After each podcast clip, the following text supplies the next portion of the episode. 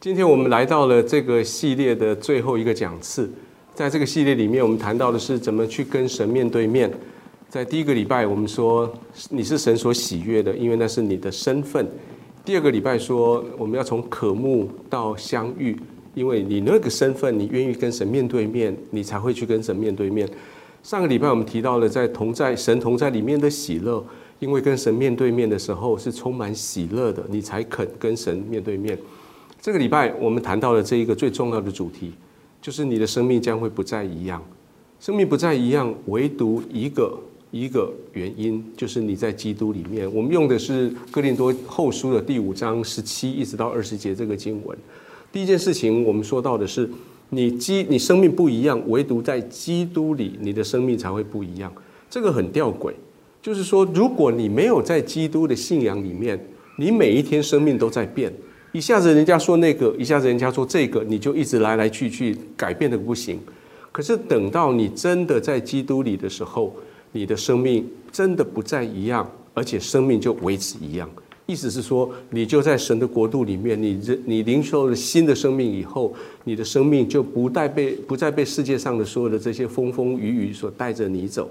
就像你不要，你不会再听到有什么新的方法，你就要想去有什么新的呃美容跟你更漂亮，你就想去试试看。不，你就专注在基督里面，你知道你生命不一样。可第二件事情，圣经说的很清楚，在啊保罗他说，他说我我神不仅仅让我生命不一样，而且将劝人与神和好的职分加给我。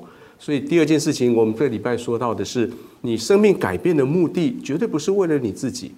生命改变的目的是为了要让你自让别人也一样的生命不一样。生命改变绝对不是终点，生命改变之后要改变人的生命，那个才是你生命改变的目的。各位在过过去，我相信很多人你会信耶稣，你会来到教会，是因为有人把把平安的福音传给你。而平安，平安，我给他一个定义是平安，就是跟神和好。跟神和好这件事情，才有可能带来平安。各位，不要你自己享受跟神好的很，然后以为这样就很好了。其实神不断的要想要跟你和好。想想看，两造之间吵架的时候，两边都要各自退一步，或是想出一个解决方案来让两个人和好。可是，在圣经里面，他说神跟你和好，而且为你预备了和好的道路，意思是。上帝将他的独生子用来补足你们在吵架中间跟神不好的中间所造成那个空洞，使得你可以经过那个那道桥十字架的桥来跟神和好。各位将这个信息传播出去，神要跟你和好，而且他积极的要跟你和好。他为了要跟你和好，他解决所有跟你和好的障碍。我们常常会讲到独生子这个概念。我们以为是上帝生一个小孩，其实不是。耶稣是神的独生子，这个概念是子。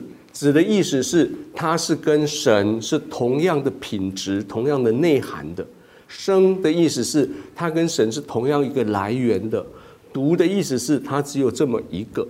意思是说，耶稣他就是神，跟神同值，跟神同样一个来源，跟神从只有一一个耶稣从神而出。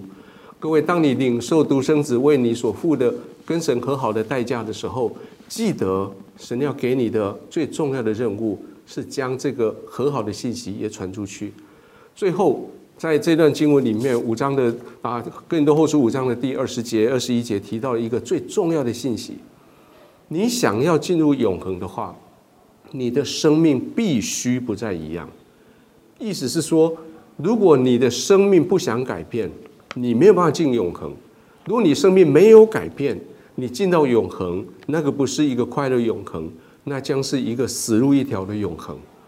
在圣经里面，保罗他甚至这么说：“他说，我们做基督的使者，好像神借着我们劝你们一样，你们替基督求，我替基督求你跟神和好。”各位，经济教会在这里，教会在各个地方，我们做的一件最重要的事情是求你跟神和好。